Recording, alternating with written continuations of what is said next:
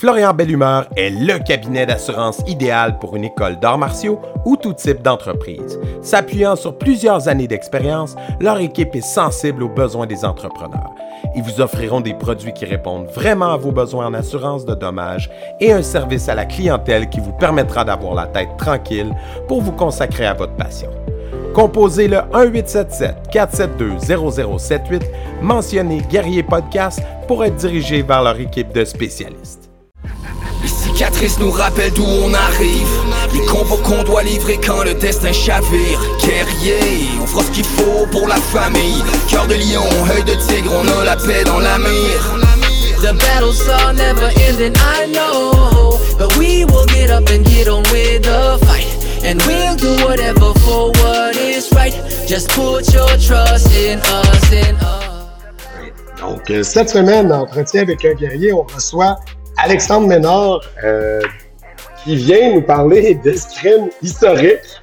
Fait que, comme on discutait hors d'onde, euh, c'est complètement quand même une branche différente de ce qu'on a abordé la semaine dernière avec André. Euh, ceux qui ne savent pas de quoi je parle, vous irez voir euh, l'épisode en anglais. là, le lien va être quelque part ici. Euh, mais Alexandre, d'emblée, explique-nous euh, ce qui caractérise le style que tu pratiques. Puis après ça, on reviendra à ton parcours personnel, si tu veux bien. Excellent. Ben en fait, c'est tout le temps une bonne euh, première partie en quelle jaser parce que le milieu de l'escrime historique, c'est un milieu qui est très complexe. C'est souvent ce qu'on va appeler euh, les AMHE, donc arts martiaux historiques européens, ou en anglais on entend souvent IMA pour euh, Historical European Martial Arts. Euh, la scrimicie, en fait, ce qui est intéressant, c'est qu'on est un art de combat qui s'intéresse au contexte du duel historique, au maniement des mêmes armes. La différence, en fait, c'est que la plupart des arts martiaux historiques européens vont se concentrer sur l'étude de manuscrits de textes particuliers, c'est-à-dire reconstituer la tradition d'un maître d'armes ou un autre. André, la semaine dernière, ben, lui fait de la destreza, donc c'est son gros focus. Mais certaines écoles vont faire de l'épée longue italienne de Fiore ou de l'épée euh, longue de la tradition de Lichtenauer en Allemagne, etc. La scrimicie, la différence, c'est que nous, on a débuté nos recherches puis nos travaux avant que les manuscrits nous soient accessibles au Québec. Donc, c'est une méthode à partir de là d'archéologie expérimentale, où on s'est dit, OK, des informations qu'on a des batailles, de comment les choses se passaient, de comment les blessures des gens évoluaient selon les armes, puis à partir de ce qu'on avait aussi de connaissances euh, plus récentes, parce qu'on s'entend que le corps humain n'a pas vraiment évolué depuis mille ans, donc euh, on a une bonne idée de qu'est-ce qu'un coup de poignard fait ou de comment les blessures interagissent. Ben, à partir de là, nous, on s'est dit, on va développer un système de combat qui vise à développer la performance. Si j'étais dans un duel à mort, sans armure, comment pourrais-je performer pour gagner mon combat? Puis à partir de là, on s'est mis à étudier, créer un système de techniques, de tactiques et de règles de combat qui nous permet d'évoluer dans le contexte qu'on juge être le plus réaliste, le plus difficilement proche de la réalité en termes de simulation pour faire justement un art qui allait fonctionner. Donc, on évolue dans le même courant que les AMHE, mais les plus puristes des AMHE diraient qu'on n'est pas des AMHE parce que le côté historique, c'est moins notre focus au sens où on ne recrée pas des textes, mais on s'intéresse quand même euh, au même sujet. On pourrait dire qu'on essaie de reconstituer le parcours qu'un maître d'armes aurait pu faire à l'époque en disant faut que je performe pour survivre dans ce monde-là. Quelle est la meilleure manière de performer pour moi? Puis nous, c'est surtout là-dessus qu'on se concentre. Donc, on est un art martial qui se veut dans un contexte historique, mais qui est en constante évolution. On se contente pas de recréer quelque chose, on se contente de toujours travailler pour développer une meilleure approche. Ouais. Revenons à toi un peu, puis on reviendra à l'école après. Euh, toi, c'est venu comment dans ta vie, la pratique martiale? Euh, Ça a commencé quand? Travers quoi? Est-ce que tu avais un professeur? Comment c'est arrivé? En fait, ça a été un mélange de tout plein de choses. Ce qui est arrivé, c'est que comme bien du monde qui font du combat à l'épée aujourd'hui, euh, je me suis intéressé comme un jeune nerd à des affaires comme Donjon Dragon, etc. Je me suis mis à organiser un GN parce que ben, je voulais me battre à l'épée mousse, tout ça. Puis éventuellement, j'ai un ami qui s'appelle Renaud qui a rejoint mes activités. Fait qu'on on s'est lié pas mal d'amitié. Puis Renaud, lui, ben, faisait partie d'un groupe de reconstruction historique qui est dans la région de Québec qui s'appelle l'Association médiévale de Québec, qu'on appelle l'AMQ.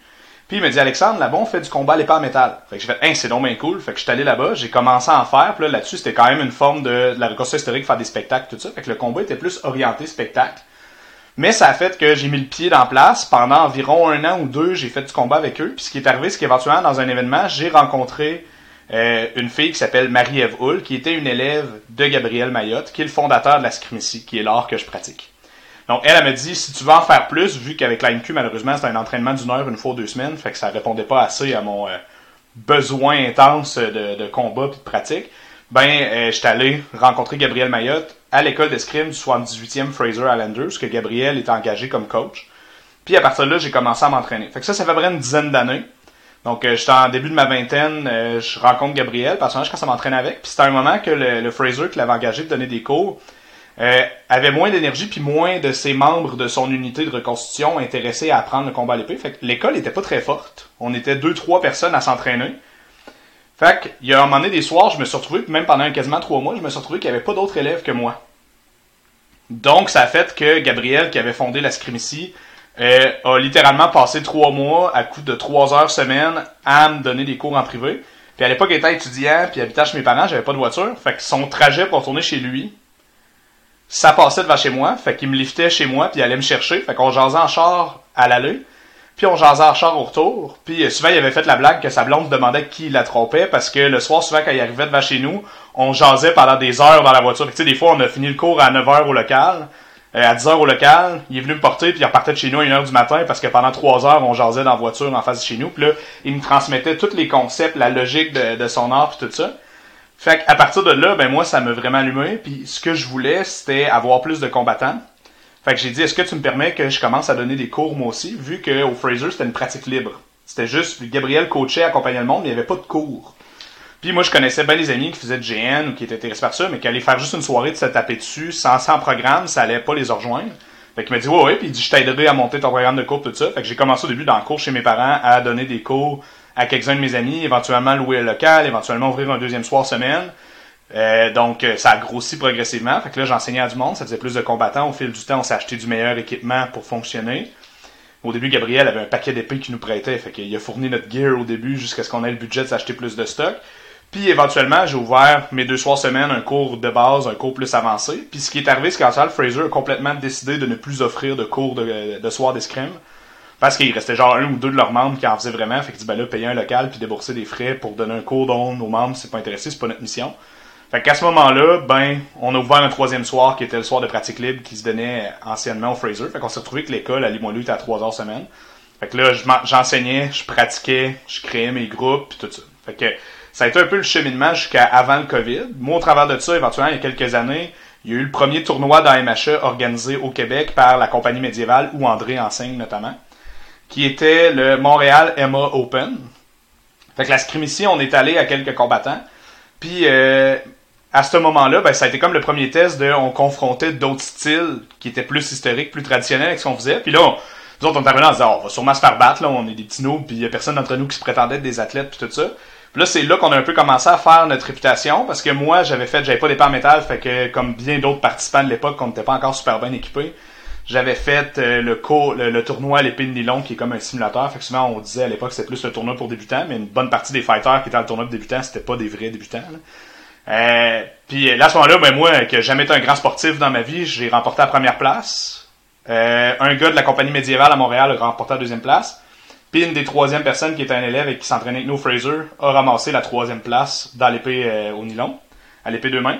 Puis à l'épée de main, on avait convaincu Laurent Santerre, que, qui était un des pas pires athlètes depuis longtemps au Fraser, de, s'embarquer dernière minute. On lui a trouvé du gear sur place pour qu'il participe parce que lui, il comptait juste venir prendre des photos à l'origine puis embarqué dans l'épée de main métal au mix weapon, puis il a remporté la médaille d'or aussi. Fait que là, le monde en fait genre, ouais, vous, êtes peut-être sérieux un peu, puis là, ça en est suivi une série de tournois qu'on allé que je formais des athlètes, certains qui avaient moins de quelques semaines d'entraînement avant d'arriver au tournoi, puis euh, ou qui avaient en fait quelques semaines, genre euh, deux mois, mettons, d'entraînement, ils arrivaient au tournoi, puis ils remportaient la médaille d'argent, ou la médaille d'or, ou la médaille de bronze. Fait que là, systématiquement, on commençait à être reconnu, même quand on allait aux États-Unis, que l'Académie Scrimici appondait des champions. Fait que moi, j'étais un peu moins compétitif à ce niveau-là. Fait que, tu sais, j'ai eu une bonne run dans une compétition. Dans d'autres compétitions, je me suis classé acceptablement, mais j'ai jamais été un gros gars de tournoi.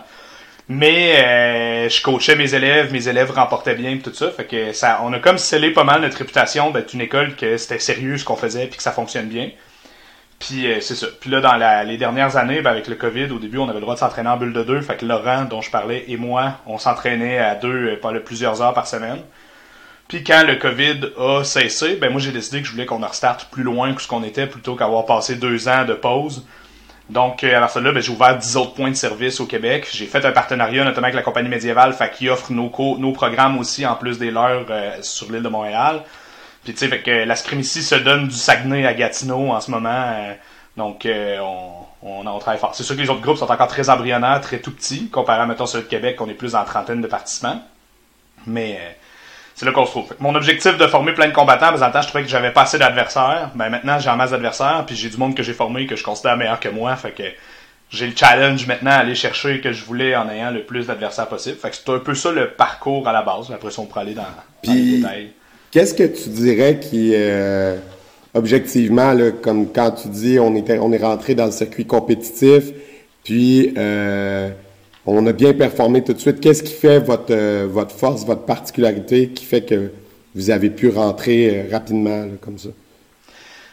je pense qu'il y a deux facteurs fondamentaux qui sont là, c'est la première chose, c'est que nous, on veut que nos élèves se battent dès le premier soir. Donc, on va mettre une bonne partie de l'entraînement sur des compétences immédiatement utilisables, puis très fondamentales. C'est pour ça que notre programme de base qu'on enseigne, pour qu'on recommande beaucoup au niveau, c'est principes fondamentaux qu'on appelle. Ce programme-là, c'est que dès le début, on dit on va te montrer des skills que tu peux utiliser tout de suite dans un combat, puis tu peux commencer tout de suite à te battre. Fait qu'au début, tu sauras pas sans faire des super beaux coups à l'épée. Oui, au début, tu sauras pas super bien gérer ta distance. Oui, au début, il y a plein d'affaires qui iront pas.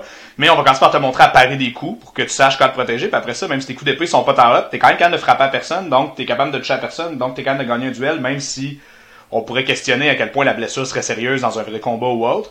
T'es capable déjà de commencer à te faire une tête de comment ça marche, d'expérimenter comment que ça va. Mais tu sais arrêter des coups. Fait que tu peux travailler ta défense déjà. Fait que ça, c'est la première chose. Fait que là, leur premier cours, en principe, Manteau 1, ils font une heure de cours, qu'on leur montre comment parer puis tout ça. On leur montre comment frapper des coups à courte portée, puis on leur fait faire leur duel en leur disant, vous commencez de proche, alors qu'un vrai duel, on commence hors portée. Fait que là, vous pouvez vous battre de proche, vous savez frapper de proche, vous savez parer de proche, vous avez une heure de combat libre pour la fin du cours. Fait que mon élève, le premier soir qui fait un cours, il y a une demi-heure à une heure de combat déjà en arrière de la cravate.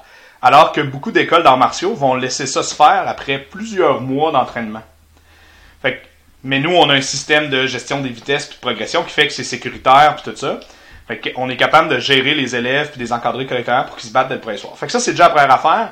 Euh, quand on allait à un tournoi à Montréal, à un moment donné, je rappelle, il y avait un élève d'une autre école qui avait regardé euh, un de mes étudiants remporter la médaille d'or en mix weapon.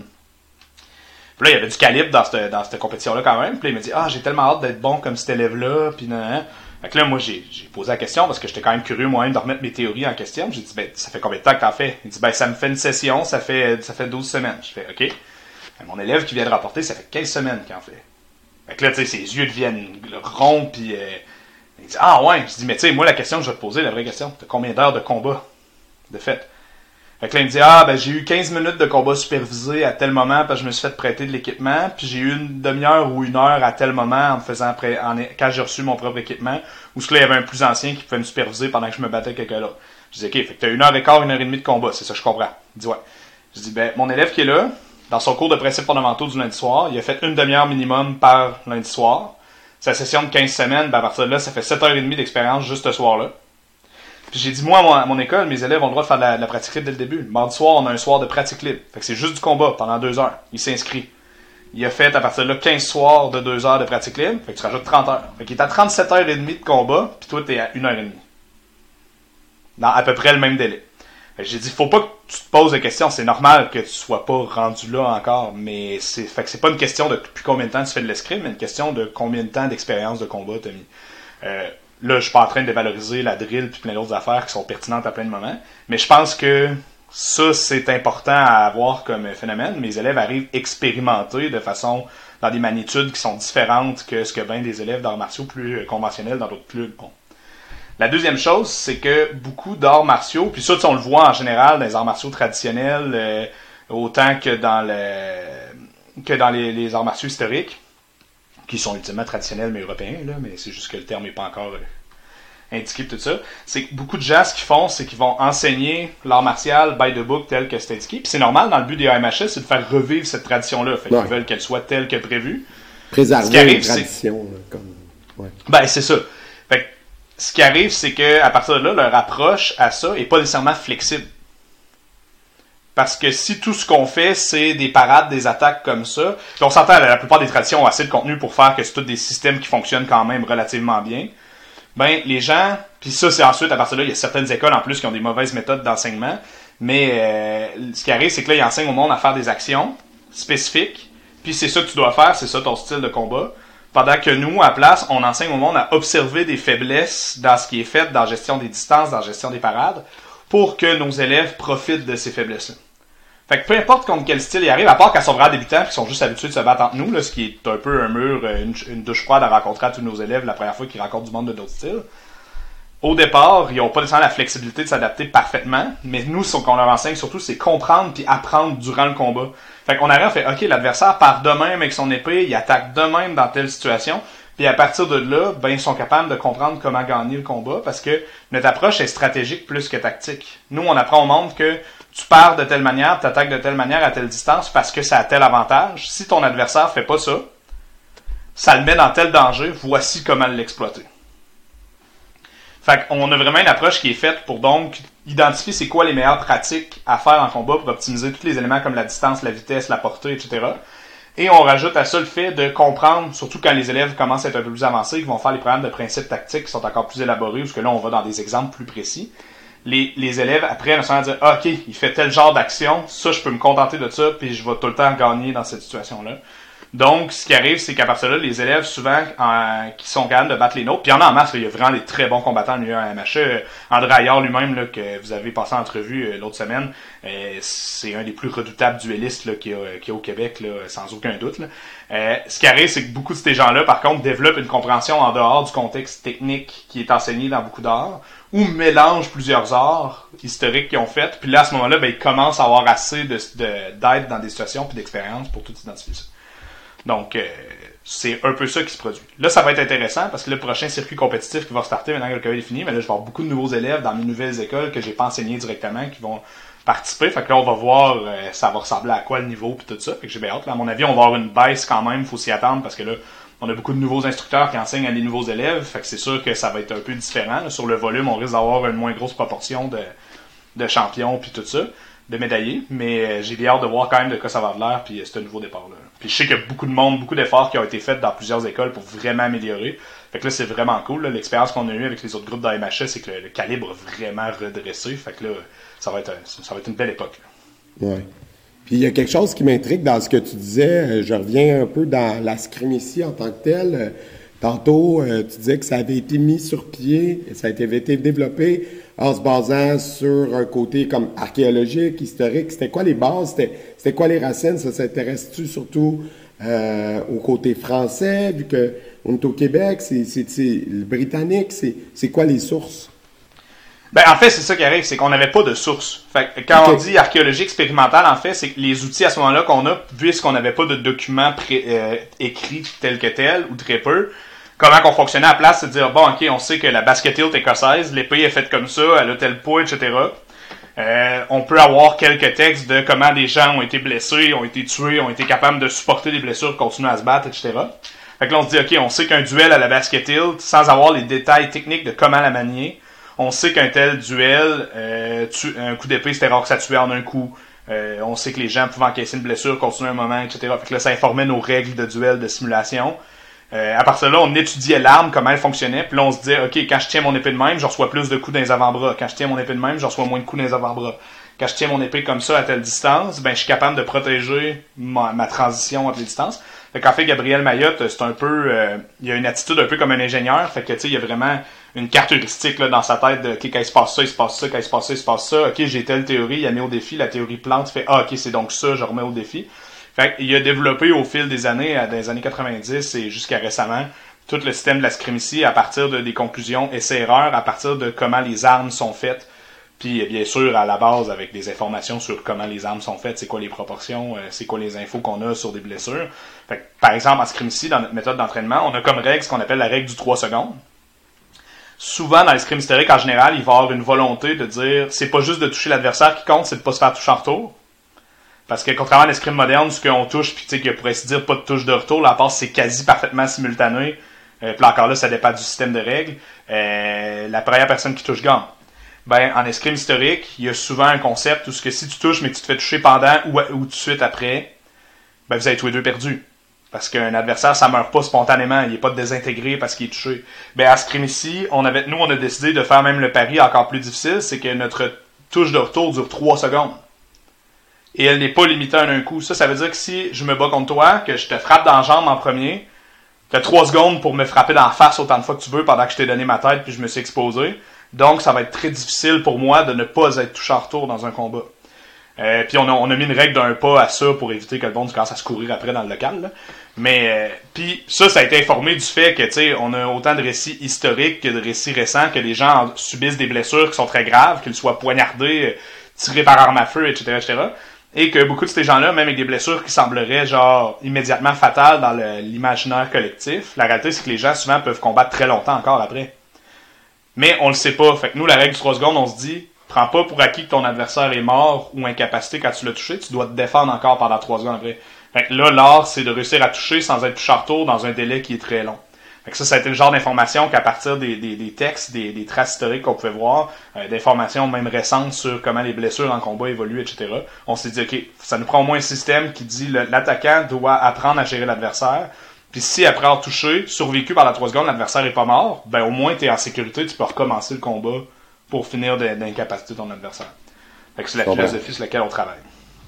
OK, cool. Puis toi, avant de pratiquer ça, est-ce que tu avais fait des arts martiaux main nue quelconques? T'avais-tu des passes de combat quelconques ou jamais rien? Euh, j'ai fait euh, des arts martiaux mixtes pendant un an et demi, mais seulement en privé par euh, pur intérêt d'apprendre à me défendre. J'avais fait Kung Fu, Taekwondo quand j'étais petit. J'avais commencé à étudier en technique policière pendant un bout, fait que je m'étais mis à faire des arts martiaux au cégep à l'époque pour justement me, tenir en forme, tout ça. Fait que j'avais fait du Kung Fu pendant un bon bout.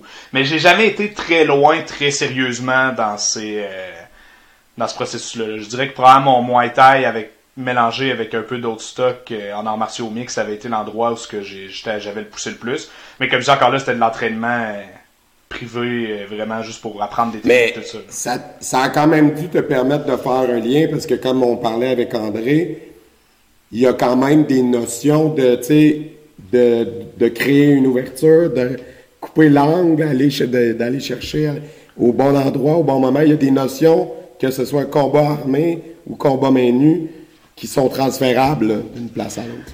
Euh, je pense pas que j'étais assez bon et assez allumé à ça à l'époque pour que j'aille vraiment vécu ça, vu que ça a été quand même plusieurs années plus tard.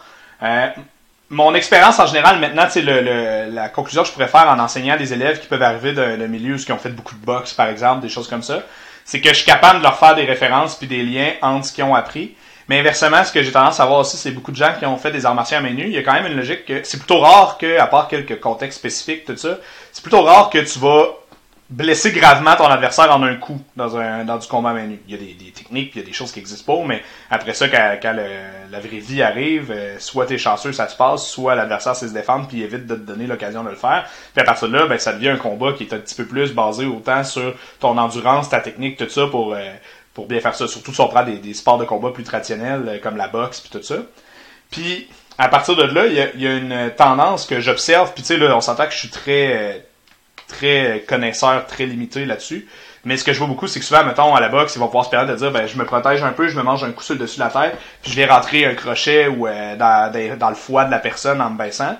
Ben, moi, ce que j'observe souvent dans des combats à l'épée, c'est que ces gens-là vont garder cette attitude-là, puis vont venir attaquer très bas en dessous de l'épée de leur adversaire. Fait que là, ils vont venir toucher leur adversaire d'un côté, puis ils vont se manger un coup d'épée d'en face en retour, parce que ce qu'ils ont fait, c'est qu'ils se sont exposés les parties les plus exposées en attaquant. Mon expérience souvent, c'est que beaucoup de logiques stratégiques applicables dans des combats main sont pas si bien transférables que ça dans du combat à l'épée. Par contre, quand tu comprends un peu plus les logiques en haut de pourquoi ça c'est logique dans un combat main nue, là à partir de là c'est des principes universels qui, vont être là partout. Euh, J'ai tendance à dire que la stratégie va, le, les concepts de stratégie sont relativement universels. Donc, euh, peu importe c'est quoi, ta compréhension du combat, ta compréhension du jeu des distances, du timing, etc. Ça, je pense que c'est des principes universels, mais il faut réaliser après ça que donner un coup de pied, c'est pas partout le même genre de timing puis de vitesse que de donner un coup d'épée. Fait que tu peux pas appliquer la même logique. Faut que tu comprennes le même principe sous-jacent stratégique qui est en arrière pour, euh, pour que ça se fasse bien. Puis si on jase matériaux un peu, comme je sais qu'avec André, c'est des vraies épées en métal, mais pas aiguisées, évidemment. Vous autres, c'est des lames souvent plus massives. De, ce que je voyais, c'est plus les armes euh, euh, comme un médiévales que, des rapières. Donc, c'est plus des épées plus pesantes. Euh, c'est quoi les matériaux? C'est fait comment? Ça a l'air de quoi? En fait, ça va être pas mal le même principe que ce qu'André décrivait. Euh, la rapière est bien entendu une arme un peu plus raffinée, mais euh, ultimement, toutes les épées sont pas vraiment lourdes. C'est contrairement à l'image qu'on en a, euh, une épée deux mains, c'est pas particulièrement lourd, une épée une main non plus. Donc, les simulateurs en acier qu'on va utiliser, faut faire attention parce que tu sais même la rapière comme André fait c'est pas exactement une vraie une vraie épée parce que la lame va être un peu plus épaisse pour absorber le choc sur le côté. Elle va être faite avec un flex pour plier à l'impact comme on voit en escrime moderne donc euh, ces armes là vont être coupées de, poids à certains endroits pour qu'elles qu'elles gardent la légèreté pour être sécuritaires pour compenser le fait qu'elle va être plus lourde à cause que le, tranchant est plus épais à cause que c'est pas affûté. Fait que c'est la même logique les épées de main généralement vont être plus épaisses pour pas qu'elles soient tranchantes justement mais inversement, la lame va être amincie pour qu'elle soit moins lourde, parce que là, si on fait même largeur de lame, puis en plus plus épaisse pour éviter que qu'elle soit tranchante ou que, la force soit trop concentrée à l'impact, ben là, on se retrouverait avec des maillotches absolument lourdes.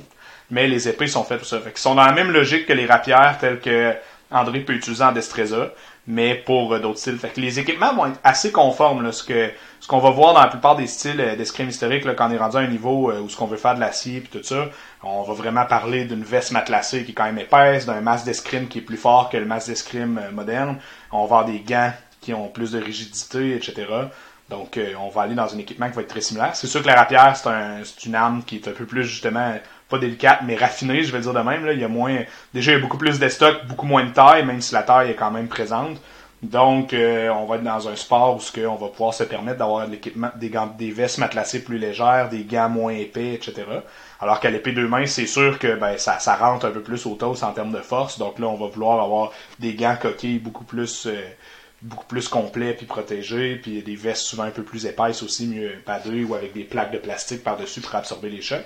Mais ultimement, euh, du moment qu'on est dans le milieu des AMHE, peu importe le débat euh, sur euh, à quel point quelque chose est historique ou pas, quand on est dans le même genre de setting, de tournoi, de règles, puis tout ça, les équipements vont être relativement sur la même logique. Là. Donc on va vouloir toutes les articulations, on va vouloir qu'elles soient protégées par quelque chose de rigide, on va vouloir qu'il ait aucune peau découverte, qu'on ait une veste matelassée d'un quand même bon calibre, un casque avec une bavette qui couvre l'arrière aussi, parce que les masses d'escrime, l'arrière de la tête est souvent exposé, fait que là on veut ça. Donc, on va être dans une même logique de matériel pas mal. À ce niveau-là, du, moment où on met le pied dans l'arène, peu importe ton style, peu importe ton arme, c'est un duel où ce que toutes les cibles sont permises, à part quelques exceptions par politesse.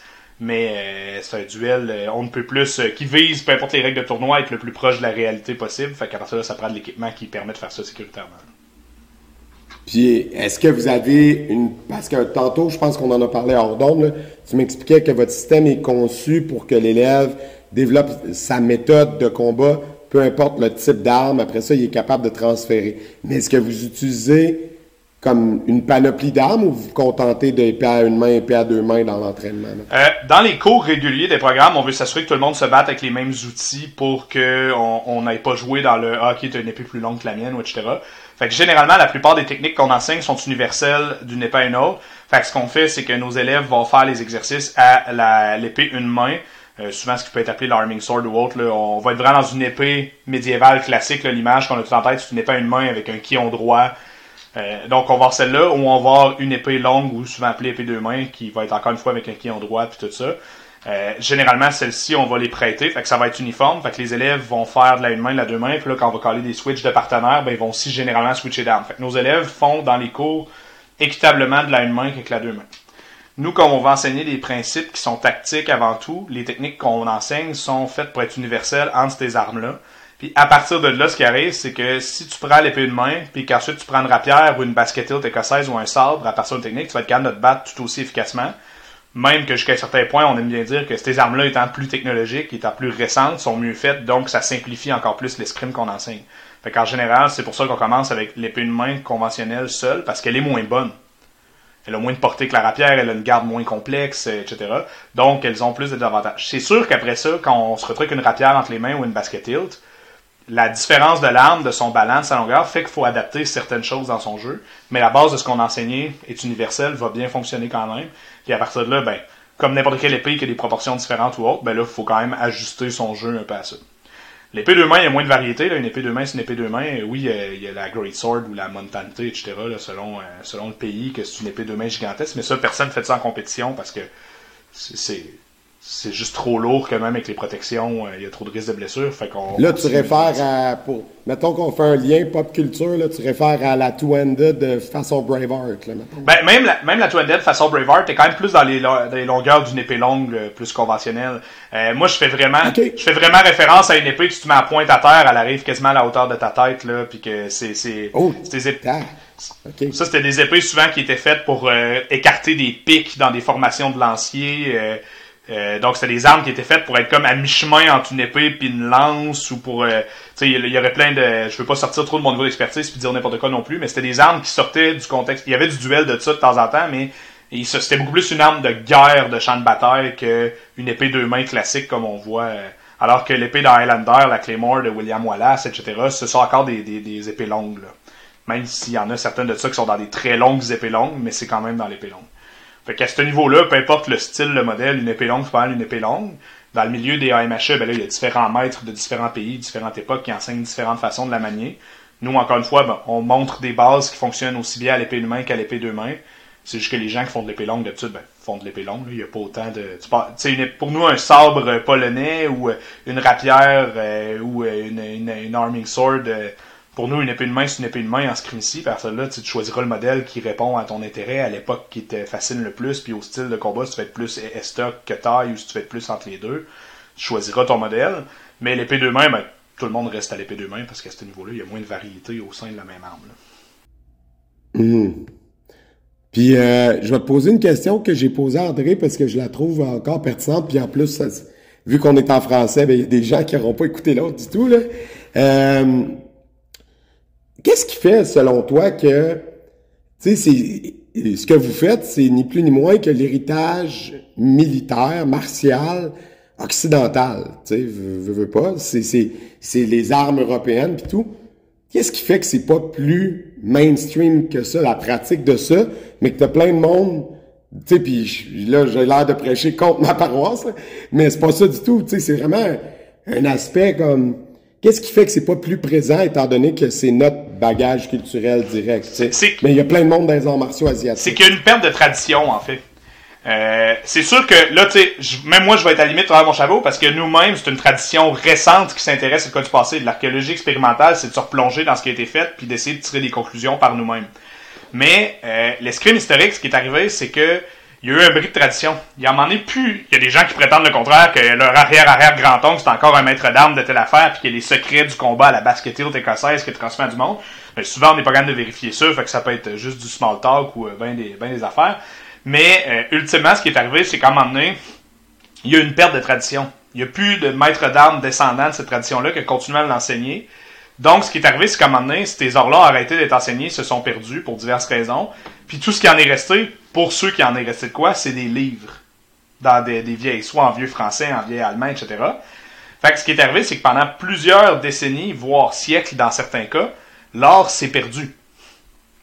Alors que le côté asiatique, il n'y a pas eu tant de bris de transmission que ça. Puis en plus, ben, du côté euh, voyons, européen, puis encore plus américain, on a une, une fixation, on a une curiosité, on a un fantasme sur euh, la, philosophie euh, de, ces arts-là, la, manière que c'est amené, puis tout ça, le fait que c'est juste différent, le fait que c'est quand même, c'est tout le temps amené comme étant très beau, puis tout ça, fait que il y a beaucoup de, il y a beaucoup de, mythes autour de ça, puis d'oublier du fait que ben eux ils ont pu continuer. Je vais dire simplement, les arts martiaux traditionnels asiatiques ont pu continuer à fournir leurs services au cours de l'histoire, pendant que ceux européens, il y a eu un bris de tradition. C'est pour ça qu'on fait une différence aussi en disant arts martiaux historiques. C'est que la principale différence que ben du monde vont dire, puis qui est un des arguments que certains disent qui fait que la scrimicie n'est pas vraiment des AMHE, c'est justement que faut que ça ait existé, que ça ait arrêté d'exister, puis que ça soit ressuscité.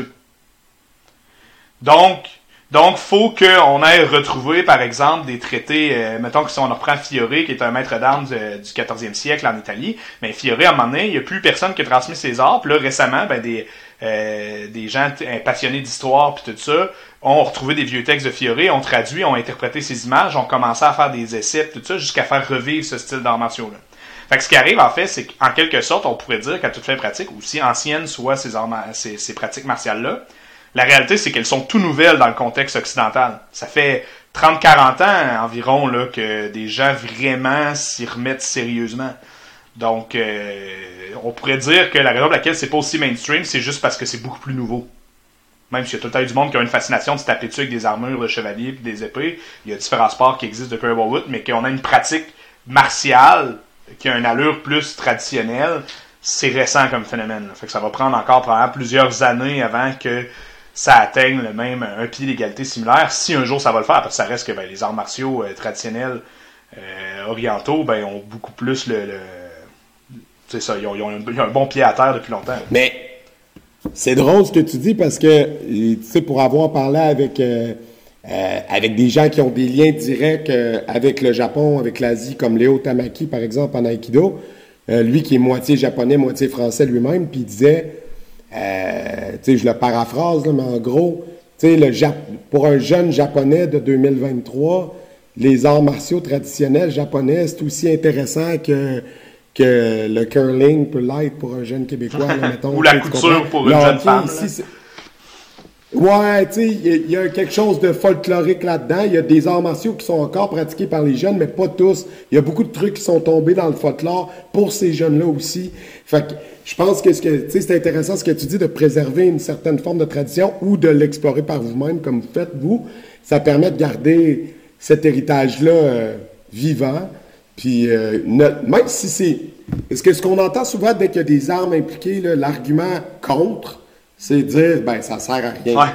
Dans le sens, genre, tu pourras jamais te défendre dans la rue avec ton épée à deux mains. Non, c'est. Obviously, pour, l'argument. Pour des raisons légales, non. non, en effet. Puis l'argument réel, c'est que. En fait, moi, c'est un argument que je trouve jusqu'à un certain point quand même un peu risible parce que on s'entend que la réalité, c'est. Il y, a du monde qui cherche la merde puis qui vont s'essayer. Mais la réalité, c'est. Euh, peu importe ton calibre là, de combat, je suis pas mal sûr que tu sais à quel point, justement, ça peut tourner mal dans un environnement non euh, non encadré. Puis tu le sais très bien que si t'en vas te battre dans un bar en disant ouais mais je suis capable de te flipper puis euh, je suis huitième dan de tel art martiaux pis tout ça, ça se peut bien qu'un gars te tape avec un couteau ou te pète une bouteille de bière en arrière de la tête puis que t'ailles à l'hôpital, tu sais. Fait que la réalité c'est que de toute façon se retrouver dans un combat, ça devrait être la dernière chose que tu veux faire. Et moi ma vision, c'est que rendu là, si je me suis je me fais forcer à être dans un combat, tu sais que j'ai pas le choix de me défendre, là, que ma vie est en danger, parce que c'est ça qui va se passer, ben je savais qu'à ce moment-là, les euh, si ma vie est en danger, je vais préférer être jugé par 8 que porté par 4. Là. Fait qu'à ce moment-là, ben tu sais, s'il y a quelqu'un qui rentre dans ma maison puis qui m'attaque, ben euh, je vais prendre euh, voyons, je vais prendre mon épée en bois qui traîne chez nous ou autre, je vais me défendre avec ce qui va me donner le plus de chances de m'en sortir dans le meilleur état possible. Mais par contre, depuis que je fais du combat, je me suis jamais battu. Mais si j'ai, ben, en, dehors du contexte sportif. Fait que moi, quand on me dit, ouais, mais tu, tu, te battrais pas avec une épée, non, mais je veux dire, je pourrais prendre un 2 par 3 je pourrais prendre un bat de baseball, je pourrais prendre une épée que j'ai dans mon coffre de char parce que je veux pas, je traîne des épées régulièrement avec moi parce que je donne des cours d'escrime. Fait que, tu sais, la réalité, c'est, je pense pas que je suis moins, je vais avoir moins de chances d'utiliser ce que j'ai appris, bien au contraire, si la situation euh, se présente. Puis si la situation se présente, si je dois défendre ma vie, ben je vais de toute façon utiliser les outils qui vont me donner le plus de chances de bien m'en sortir. Tu sais, il y avait un moine Shaolin à un moment donné qui était venu dans un séminaire, me semble, à Montréal, puis quelqu'un il avait dit c'est quoi la meilleure arme défensive que tu pourrais avoir si ta vie est en danger, puis le moine Shaolin, à la stupéfaction de tout le monde, avait répondu un gun.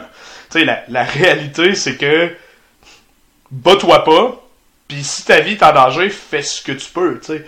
Fait que moi, je suis en train de faire l'apologie de la violence loin de là. Je suis très content de ne pas avoir à mettre mon art au défi dans une situation réelle, puis de risquer de perdre des bouts, justement, pour le pratiquer en masse de façon la plus réaliste possible. Je le sais à quel point des duels de pratique, ça finit beaucoup en...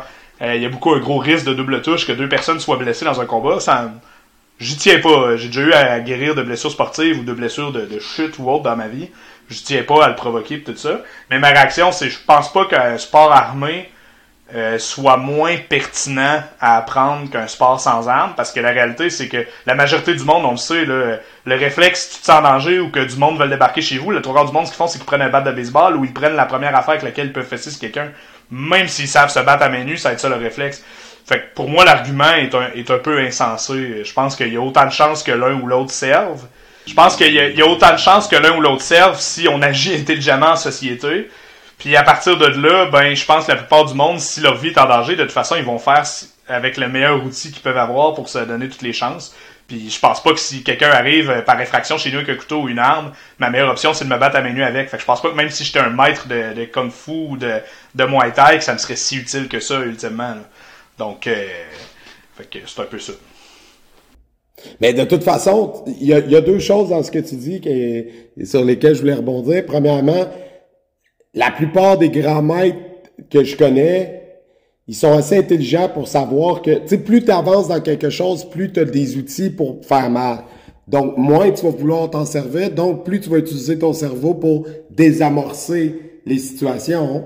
Puis c'est pour ça, souvent, quand on voit les, des, tu sais, euh, sur Internet, TMZ, peu importe, des gars de MMA, des vrais combattants qui se font prendre dans des situations de combat euh, dans la vraie vie par quelqu'un qui veut les tester ou un agresseur X, le gars va souvent essayer, ou la fille va rester très calme, va essayer de désamorcer le plus possible, parce que ultimement, quand c'est fini, c'est fini. Ils vont le neutraliser, puis ça sera pas long. Là. Puis ça, c'est un. Puis deux, c'est de considérer que la pratique des armes, c'est inutile parce que tu pourras pas te promener avec ta Twenda dans la rue pour te défendre. C'est comme de dire que de faire une activité, euh, c'est comme de confier une fonction utilitariste à quelque chose. Tu peux aussi faire de la pratique des armes parce que tu aimes ça. Puis c'est, ça te fait du bien, ça te fait bouger, ça développe des facultés intellectuelles, euh, des réflexes, euh, plein d'affaires simple, autre que simplement dire je serais capable de te knocker.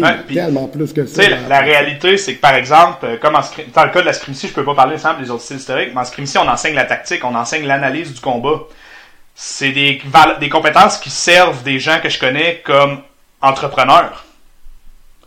Parce que la stratégie, la stratégie. Moi, personnellement, quand Gabriel Mayotte m'a transmis tout ça, c'est ce qui a fait qu'après ça, quand été directeur général dans un organisme sans but lucratif, j'étais capable de dire, OK, ça, c'est ça, c'est ça, c'est le problème. C'est comme ça qu'on prend l'initiative, c'est comme ça qu'on va le régler, c'est comme ça qu'on va prioriser tout ça, parce que c'est une approche de résolution de problèmes stratégique. Euh, L'autre affaire, j'ai un ami qui fait quand même pas mal d'arts martiaux puis tout ça.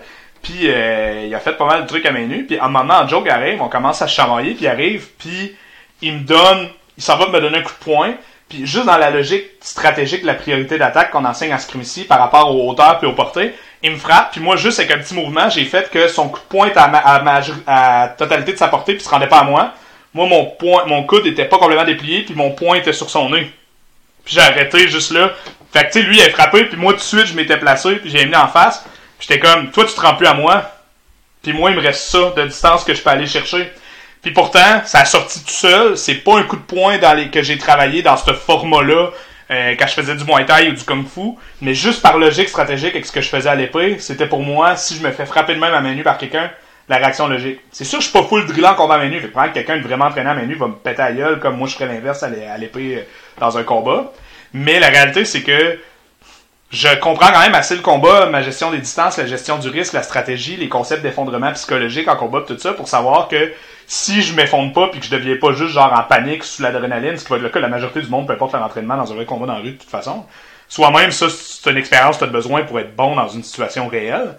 Euh, je veux dire, du moment que je suis capable de garder le contrôle là-dessus, j'ai déjà un paquet d'éléments contextuels que je maîtrise qui vont me permettre d'avoir un certain edge dans un vrai combat, peu importe c'est quoi l'arme.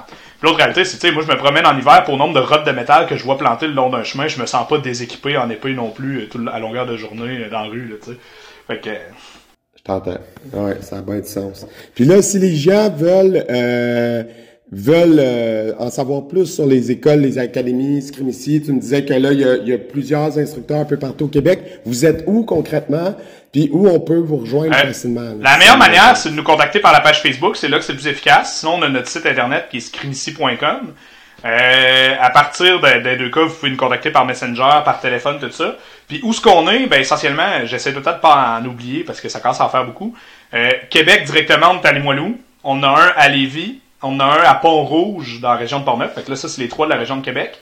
On a un à Saint-Nazaire qui est à quelques minutes d'Alma euh, au Saguenay-Lac-Saint-Jean. ensuite, on a un à Trois-Rivières. On a un à Sherbrooke. On a un à Drummondville. On a un à Sainte-Thérèse au nord de l'île. En collaboration avec la compagnie médiévale, on en a qui se donnent à l'église Berkmans euh, à Rosemont sur l'île de Montréal. Puis je pense que ça fait le tour. Ah, j'ai un, point de service à Gatineau puis Papineauville aussi. Euh, qui est, Papineauville, c'est vraiment un endroit un petit peu plus isolé, mais c'est entre les deux, entre Mont-Sainte-Thérèse puis Gatineau, fait qu'ils ont des activités communes à celui-là aussi. Fait que ça nous en fait une couple. Ah ben parfait. Donc euh, je vais mettre les liens en description. Écoute Alexandre, je vais te garder un peu plus longtemps parce que on, va faire un petit segment Patreon. Bonus. Fait que si les gens veulent l'entendre, ben abonnez-vous patreon.com. Le lien est le bas de l'écran en ce moment. puis ça nous permet de supporter le podcast financièrement, comme la plateforme qu'on utilise pour enregistrer et tous les autres frais connexes. Donc, sur ce, ben, je vais te souhaiter une bonne fin de journée. Nous autres, on reste ensemble. Puis merci, puis abonnez-vous, suivez-nous, puis à la semaine prochaine.